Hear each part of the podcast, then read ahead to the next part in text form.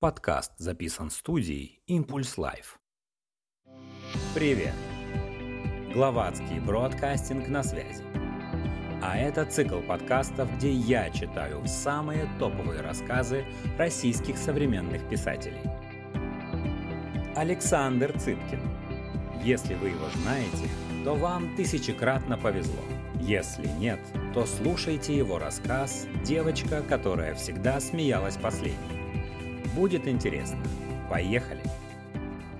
Девочка, которая всегда смеялась последней. Неприятный разговор, сложный. Каждый вечер откладываешь его, и поэтому дни начинают лететь с особенной скоростью.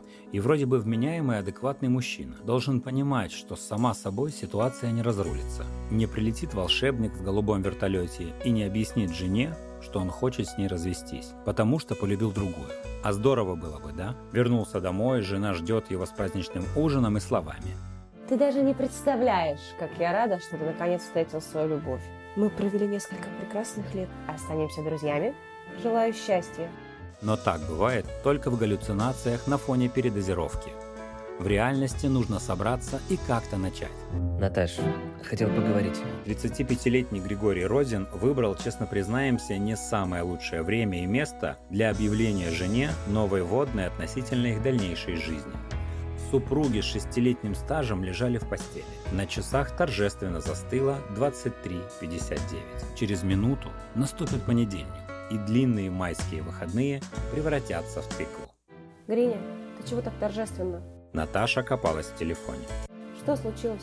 Ну, у меня новости не самые хорошие. Так, ты меня пугаешь. У тебя со здоровьем что-то? Наташа любила мужа. Ну, точнее, он был для нее самым близким человеком, лучшим другом, родной душой. Поэтому она переживала из-за любых с ним связанных пустяков. Такая безусловная, безграничная привязанность. Чего только не выдумает женская душа, когда осознает, что самой банальной, простите за этот термин, но нет его, точнее, бабской любви к мужчине нет. А муж он прекрасный. С первого класса нам твердят, страсть проходит, а хорошего человека днем с огнем не найдешь. Вот мы и ведемся на эту мистификацию. Во взгляде жены Гриша увидел такую искреннюю тревогу, рука, обнявшая его, была такой теплой и родной, что он в очередной раз струсил. Нет, ну что ты, я про Алика, точнее, про его ненормальную Ян. Они все-таки собираются к нам в Аликанте вдвоем. Опять сошлись. Квартира в Аликанте. Многие сейчас улыбнулись, да? В нефтяные годы ручейки маслянистой жидкости, в которую когда-то превратились динозавры, растеклись по всей стране. И самые обычные люди вдруг начали мечтать. Забавно, что строй в России меняется, а грезы остаются однотипными. Дети тех, кто клал жизнь ради шести соток на озере, видели во сне 50 метров на Средиземном море. В такой недвижимости нет ничего плохого, кроме одного. Она становится новым членом семьи. Ее нужно навещать всякий раз, когда появилось время. И неважно, хочешь ты этого или не хочешь. Перед вами весь мир, от закатов Венеции до восходов Амстердама. Но ты едешь в Аликанте, потому что куплен. Надо использовать. Постепенно начинаешь ненавидеть свое рабство всей душой и пытаешься затащить в свою тюрьму друзей. Да зачем вам ехать в Турцию? Давайте к нам, в Аликанте. Отдадим вам большую комнату, прекрасно проведем время. Именно этими словами открываются обычно ворота в настоящий ад. Ведь на них почему-то отзываются самые тяжелые в общении друзья. И именно те, которые будут теперь пользоваться вашей квартирой, как своей в любое время года. А отказать уже сложно, неудобно же. Наташа еле отошла от предыдущей поездки с Аликом и его подругой, поэтому от такой новости мгновенно вспыхнула. Гриш, ну ты помнишь прошлое лето? Не ты ли уехал раньше меня? Только не надо мне ушрить про работу. Ты сбежал. Можешь своему другу прямо сказать, что он welcome, а она нет. Хочешь, я скажу? Муж пробурчал. Не надо. Наташу умиляли даже слабости, поэтому моментально переключилась на ласковый тон. Я тебя понимаю, тебе ругаться не хочется. Но иногда нужно уметь сказать «нет». Что за привычка по отношению ко всем быть милым и пушистым? Гриша молчал и смотрел в сторону. Он ненавидел конфликты. Наташа поняла, что проще всего решить самой. Хорошо, это твой друг. Тебе сложно. Я сама скажу Алику. Пусть считает меня Мегерой. Давай спать, не переживай, я совсем разберусь. Гриша кивком согласился и так расстроился от предстоящей разборки с Аликом, что забыл грядущий развод. А значит, проблема отпуска в Аликанте с мозговыносящей Яной отпадает сама собой. Пока в его голове происходила логическая битва, Наташа обняла Гришу и уснула. Утром он пошел гулять с собакой и набрал Алису. Бассет по имени Тор услышал прерывистое. Нет, не поговорил. Не смог. Не вешай трубку. Мне тяжело. Нет, не люблю, но по-человечески, конечно, она для меня друг, родной человек. Я не могу так просто взять и отрубить. Но ты пойми, я для Наташи все.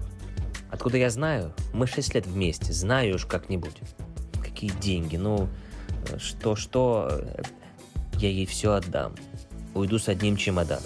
Тора даже ей оставлю, она его так любит. Ты что, просто нужно подходящий момент выбрать. Ну, конечно, я тебя люблю. Не говори так. Да, я трус. Тебе легче от этого? Все, я, я обещаю, сегодня. Как поговорю, сразу напишу. Почти в это же время кот Арзамас, проживающий у Гриши с Наташей, но не требовавший прогулок, услышал другой занятный разговор. Его хозяйка жарила омлет и параллельно оправдывалась. Ну, малыш, ну что ты меня торопишь? Такой разговор требует особенного момента. Честно скажу, я просто не представляю, что с Гришей будет. Он без меня как без рук. Он вообще к жизни не очень приспособленный, и мне нужно как-то все это продумать. Ну, подожди. Ну, да, я трушу. Как тебе не стыдно? Какие деньги? Какая квартира? Я соберу вещи и уйду, даже Тора ему оставлю. Нет, это совсем жестоко. Он его так любит. Господи, лучше он был бы скотиной, проще было бы развестись. Что? Да о чем ты говоришь? Кто у него может быть? Он святой человек. В том-то и проблема, как можно спать со святым. Нет. Это не так. Это не мой эгоизм, он мне не дороже, чем ты. Ну, хватит. Я тебя люблю, как никого в жизни. Но ты пойми, мне не только нужно сказать ему, что ухожу, но и к кому. А как я могу не сказать? Нет, он имеет право знать. Он прекрасный человек, и я получала от него только хорошее. Он заслужил честность. Ты сейчас серьезно? То есть либо сегодня я говорю, либо все? Хорошо. Я тебя поняла. Нет, ну ты тоже имеешь на это право. Да, я понимаю, что тебе больно каждый день. Прости. Правда. Прости. Я что-то не о том думаю. Справится он без меня. Мужик все-таки. Да обещаю. Омлет сгорел. Гриша вернулся и пошел мыть Тору лапы. Еще раз подумал, с кем останется собака после их развода. И убедил себя, что по-мужски будет оставить пса жене. Наташа зашла в ванную. Увидела эту трогательную до боли в груди картину и утвердилась в мысли не разрушать их мужскую дружбу. Умеющий читать мысли кот Арзамас был уязвлен в самое сердце. О нем в этом контексте вообще не подумали. Он решил сбежать. Родные люди позавтракали обменялись необязательными словами и в очередной раз задумались, а не совершают ли они ошибку. Меняя тепло на жар, оба решили, что не совершают, и запланировали на вечер окончательный разговор. Днем Гриша встретился с Алисой. Сам приехал к ней в студию, она преподавала йогу. У него не было четкой цели. Может, просто хотел ее увидеть, а может, рассчитывал получить поддержку перед не самой приятной беседой. Второе неожиданно случилось. Алиса была мягка и впервые за долгое время проявила по отношению к любящему ее Грише сочувствие. Гришенька, ты думаешь, я сука бесчувственная? Думаешь, я не понимаю, как тебе тяжело? Ну ты просто пойми, ты тем, что тянешь, делаешь хуже всем. Вот сейчас ты Наташу еще по-своему любишь. Она тебе близкий человек, друг. Ты абсолютно прав, и это нормально. Но пройдет еще месяц, и ты ее начнешь ненавидеть. И не только потому, что она стоит между тобой и жизнью со мной, женщиной, которую, как ты говоришь, по-настоящему любишь. Ты что, не веришь? Верю, конечно. Просто так фразу построила. Знаешь, мне тоже не очень легко обо всем этом говорить. Так вот, ты ее возненавидишь за то, что она будет у тебя ассоциироваться с твоей же трусостью и нерешительностью, понимаешь? А сейчас вы можете расстаться. Она будет для тебя практически тем же, кем была, другом и членом семьи. Гриша с тревогой уточнил. А ты как на это будешь смотреть, если мы продолжим общаться с ней? Абсолютно нормально. Нам с ней нечего делить. У тебя ко мне одни чувства, а к ней другие. Я же это вижу. Давай так. Предложи ей завтра поужинать всем вместе. Я уверена, она согласится, и я сделаю все, чтобы выстроить правильные отношения. Ты с ума сошла? Она либо тебя убьет, либо меня, либо сама этот ужин не переживет. Ты можешь меня просто послушать и предложить? Нет, так нет. У меня тоже, если честно, совесть нечиста. Я точно не собиралась ничью семью разрушать. Но в итоге ты разрушила. Гриша тут же с укором возразил. Алиса, ты ничего не разрушила. Вообще ничего. Это полностью моя вина. Точнее, тут даже не вопрос вины. Ну что делать, если я ее разлюбил? Разлюбил? А ты разве ее любил? Гриша глотнул воды, обдумывая ответ. Теперь после встречи с тобой понимаю, что, наверное, нет. Ну, точнее, не так, как мужчина должен любить женщину. Я и предложу, может, и правда вы подружитесь. Мне, конечно, было бы гораздо легче. Алиса мечтательно улыбалась. Уверена, что мы подружимся. Она меня гораздо красивее и не так уж сильно старше. Так что нет особых причин для личной ревности. Ты считаешь, она красивее тебя? Ну, Гришенька, ну конечно, это даже не обсуждается. Я так не думаю. Это потому, что ты меня любишь. Поговори с ней. Мы еще втроем шампанского выпьем, увидишь. Так и вижу, как вы с ней меня обсуждаете. Она тебе такое про меня расскажет, что ты меня бросишь. Алиса очаровательно расхохоталась.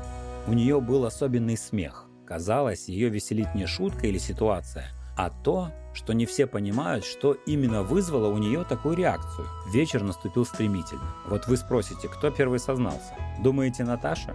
Нет. И не потому, что духа не хватило. Просто она все еще сомневалась. А Гриша? Нет. Наташа резала помидоры в салат. Он набрал воздух в легкие и без предупреждения выпалил. Наташа, я сейчас скажу ужасную вещь. Я люблю другую женщину. Она меня тоже. Я не знаю, как так вышло, но, в общем... Наташа повернулась к Грише. У нее в руках застыл нож. Гриша посмотрел на него и замолк. Изумление. Главное чувство, которое испытала Наташа от такого признания. Не облегчение от того, что ее поведение теперь не будет выглядеть предательством, ни ревность, ни обида, что она столько месяцев берегла чувство мужа и жила двойной жизнью. Она не могла поверить своим ушам. И не только потому, что она считала себя гением интуиции, а значит, видела мужа насквозь. А из-за невозможности представить Гришу, это милое, добродушное, но практически уже бесполое для нее существо в состоянии взаимной любви. Она даже заподозрила Гришу в блефе, предположила, что он узнал об ее отношениях и придумал свои, чтобы не было обидно. Ты серьезно сейчас? И давно у тебя роман? Гриша все еще смотрел на нож. Наташа это заметила и положила его на стол. Не переживай, я, конечно, в шоке, но не в аффекте. Так давно? Почти полгода. Я собирался сказать уже давно, но я... Гриша, сядь. Гриша даже стоять не мог. Ходил по кухне, как тигр по клетке. Нет, с тигром Гришу сравнивать было все-таки сложно. Лучше с крупной цветной рыбой в аквариуме. Натуль, ты не представляешь, как мне сейчас стыдно. Ты мне самый близкий, самый родной человек. Но... Наташа не дала ему закончить. Гриша, подожди. У меня тоже роман. И я тоже именно сегодня хотела о нем рассказать. Рыба замерла, как будто неожиданно поняла суть своей жизни. Факт существования аквариума, квартиры, дома, планеты и всей Вселенной. В одну секунду. Это как? Гриша даже выглядел, как вдруг заговорившая Гуппи. Так же, как и у тебя. Я полюбила другого человека и хотела предложить тебе развестись, но не решалась. Боялась, что ты эту новость не переживешь. Я, как выясняется, ничего не понимаю в людях. Гриша наконец сел. Я, судя по всему, тоже. Тор, Тор останется, останется с тобой. После повисшей паузы одновременно произнесли любящие друг друга люди и рассмеялись. Им стало легко, как будто врач сообщил об ошибке в смертельном диагнозе или лотерейный билет принес каждому миллион долларов. Они обнялись и поклялись оставаться настоящими друзьями. Долго болтали о том, как они одновременно поняли, что перепутали дружбу с любовью. И также одновременно нашли это редкое чувство. И как прекрасно, что они могут друг другу все честно сказать и порадоваться взаимному счастью. Гриш, У тебя ведь настоящая любовь? Наташа спросила с тревогой и искренней заботой. Самое. А у тебя? Мне кажется, тоже. Кажется? Настало время Грише обозначить свои переживания за жену, Ну, у меня не самый простой вариант. ответила она. Кто он? Гриша поймал себя на мысли, что разозлился только от предположения, что его жену кто-то может любить недостаточно сильно. Наташа на лицо потеряла беззаботность. Давай я вас познакомлю. Хочешь прямо завтра? От неожиданности Гриша поперхнулся воздухом. Предложить встречу с Алисой он еще не успел. Интересно. Я тоже хотел тебя познакомить со своей... Не знаю, как ее назвать. В общем, с той, в которую влюбился. Хотел, чтобы вы увиделись. Она сказала, что будет рада, если мы с тобой останемся друзьями. Хороший, значит, он человек и тебя любит. Давай завтра тогда поужинаем вчетвером. Они заснули вместе, под одним одеялом, как будто ничего не случилось. Ресторан для встречи выбрала в итоге Алиса. Назвала Грише адрес, ну а тот передал его уже Наташе. Муж и жена пришли первыми. Мы, конечно, Натуль ненормальные. Вместо того, чтобы рвать друг на друге волосы и устраивать бойню за кота и собаку, решили тут же всех перезнакомить. Может спросить, что им заказать? Гриша изучал меню, когда его телефон зажужжал. Хотя вот Алиса пишет, что уже здесь. Алиса? С неожиданным подозрением, переходящим в страх, спросила Наташа. Да, ее зовут Алиса. Да, вот она. Гриша увидел, как Алиса входит в зал ресторана. Встал из-за стола, сделал несколько шагов навстречу. Обнял, поцеловал, развернулся, чтобы представить ее жене. И увидел абсолютно белое лицо. Он понял, что что-то не так, но автоматически сказал. Наташа, это Алиса. Алиса, это Наташа. Наташа встала. Ее нижняя губа дернулась. Она холодно ответила. Мы знакомы. И пошла к выходу. Наташ, стой, ты куда? Она тебе объяснит. Неожиданно Алиса вступила в разговор. Наташа, останься. Давай все обсудим. Тебе разве не интересно?